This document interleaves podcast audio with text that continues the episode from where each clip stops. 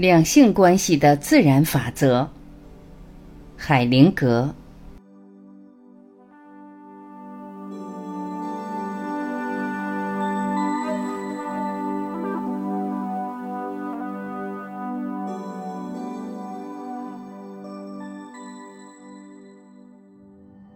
男人与女人，伴侣关系的基本原则就是男女之间的差异。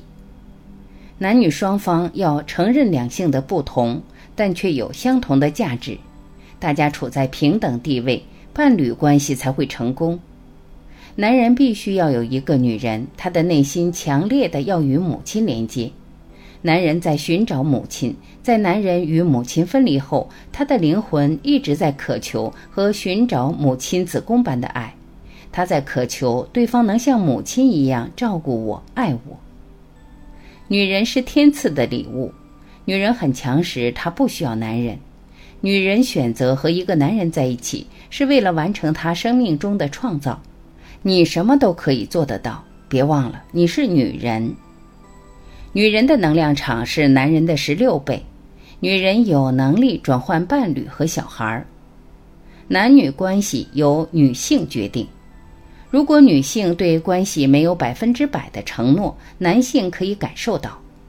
然而，女人无法改变男人，要接受他本来的样子，那么他自己就会改变，否则他会一直在抗拒。对小孩也是同样。女人是家庭的中心，带来内在的活力；男人则保护家庭，对外带领家庭。在关系中，男人需要的是鼓舞和启发。他们的自我很强大，只有回家时，他们才能放下防卫。男人希望找到一个让自己崇拜的女人，希望从女人那里得到启发。你必须去聆听男人，他需要一个支撑，才能完成他今生的使命。在关系中，女性需要安全和保护。女性崇尚男人的领袖气质。当女人认为这个男人具备领袖气质，他才能保持对他的尊重。内心深处，女人想要男人像男人，男人也想要女人像个女人。这股力量来自差异和差异所产生的张力中，从男女两极带来新的生命。在伴侣关系的冲突中，最重要的一点是，冲突的导火线来自不同的见解。我们无法完全了解伴侣，认为了解伴侣就会对对方有期待。其实我们都在改变，需要让彼此随着自己的时间成长。男女关系其实是三方的关系：男人、女人和神性的关系。承诺是对无限的承诺，这个更大的能量包含男人、女人在这个空间里。男人和女人需要在一起。但它将不是出自需要，而是出自洋溢的喜悦；不是出自贫乏，而是出自丰富。因为你拥有那么多，所以你必须给予。它就好像一朵花开，它的芬芳就会释放到风中，因为它是那么的充满芬芳，所以它必须将它释放出来。或者就像一朵云来到空中，它必须将雨滴洒落下来，它必须下雨。它是那么的充满着雨水，所以它必须分享。婚姻，婚姻是最高级的瑜伽，是两个自我的挑战。婚姻是一个很大的教导，它是一个学习的机会。学习说依赖并不是爱，依赖意味着冲突、愤怒、恨、嫉妒、占有和控制。一个人必须学习不去依赖。但是要达到这样，你需要进入很深的静心，好让你能够自己一个人就很喜乐，而不需要别人。当你不需要别人，那个依赖就消失了。一旦你不需要别人，你就可以分享你的喜悦，那个分享是很美的。男女之间因身体的吸引的时间只有半年到两年 Be in Love 是要进入精神之旅，深层多面的分享。我想要在世界上有一种不同的关系，我称之为关联，只是为了要使它跟旧有的关系有所不同。我想要世界上有一种不同的婚姻，我不称它为婚姻，因为那个名词已经被毒化了。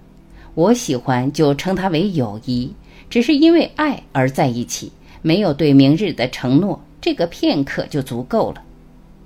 如果你们在这个片刻互相爱对方，如果你们在这个片刻互相享受对方的存在，如果你们能够在这个片刻互相分享，下一个片刻将会由这个片刻生出来，它将会变得越来越丰富。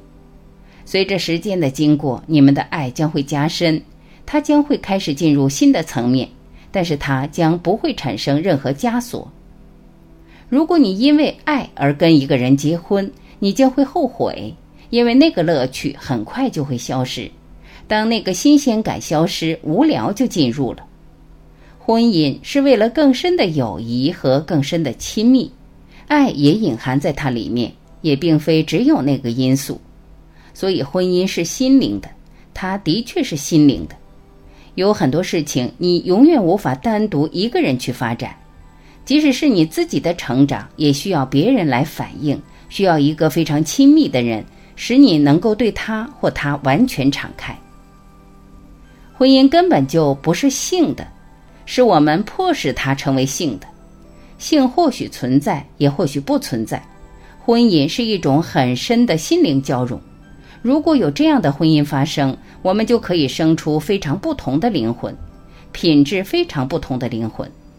当一个小孩是由这种亲密关系所生出来的，他就可以有一种心灵的基础。但我们的婚姻都只是性的，只是一种性的安排。出自这种安排，你说会生出什么呢？要不然就是我们的婚姻是一种性的安排。要不然就是为了短暂的浪漫的爱。一个男人在决定结婚之前，必须认识很多女人，而女人必须认识很多男人。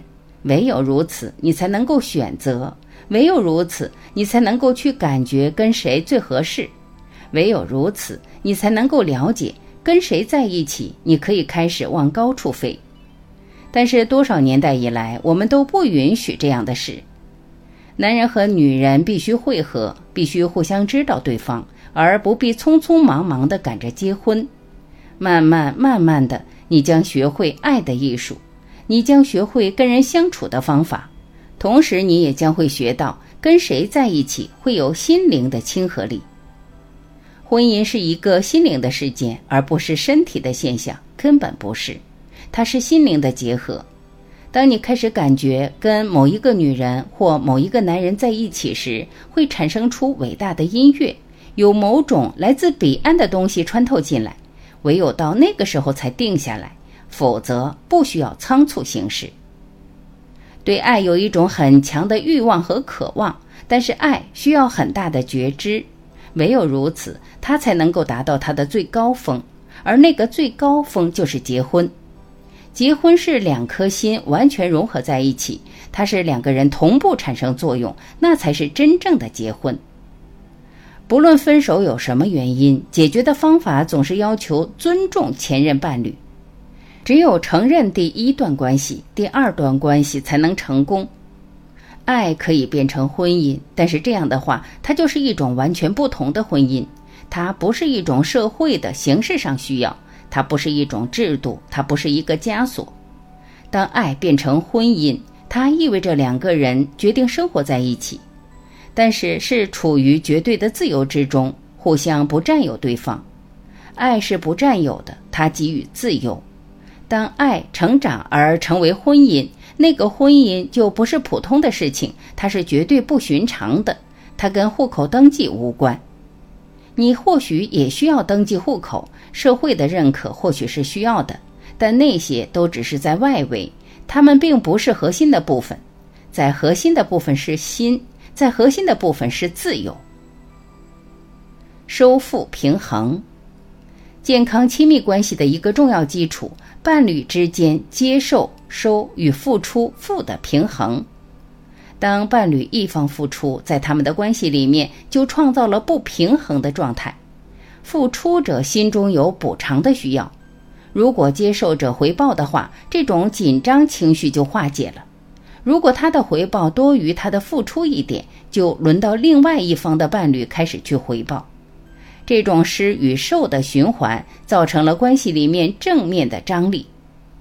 亲密关系中的幸福快乐在于关系里面的付出与接受是否平衡。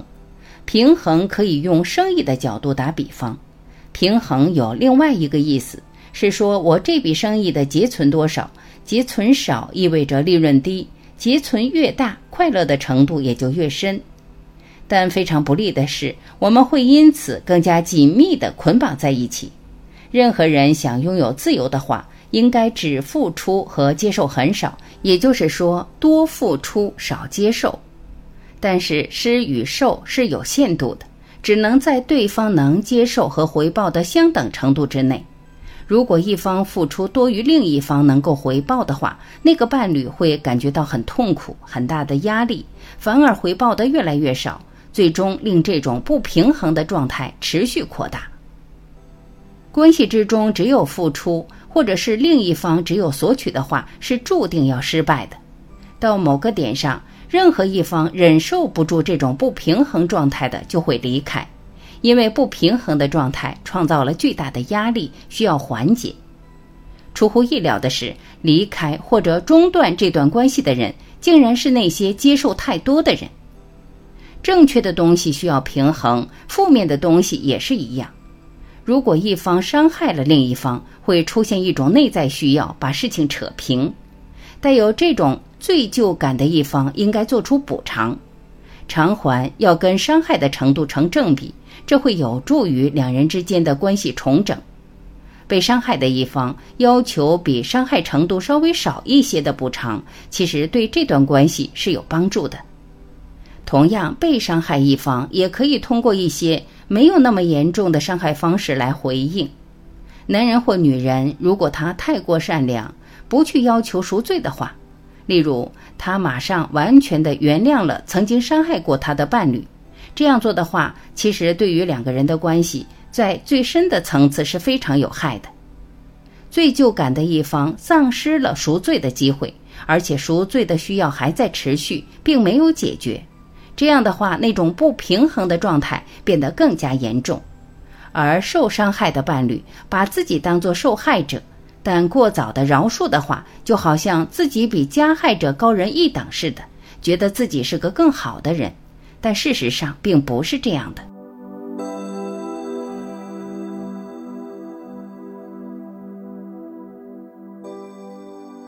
感谢聆听，我是晚琪，再会。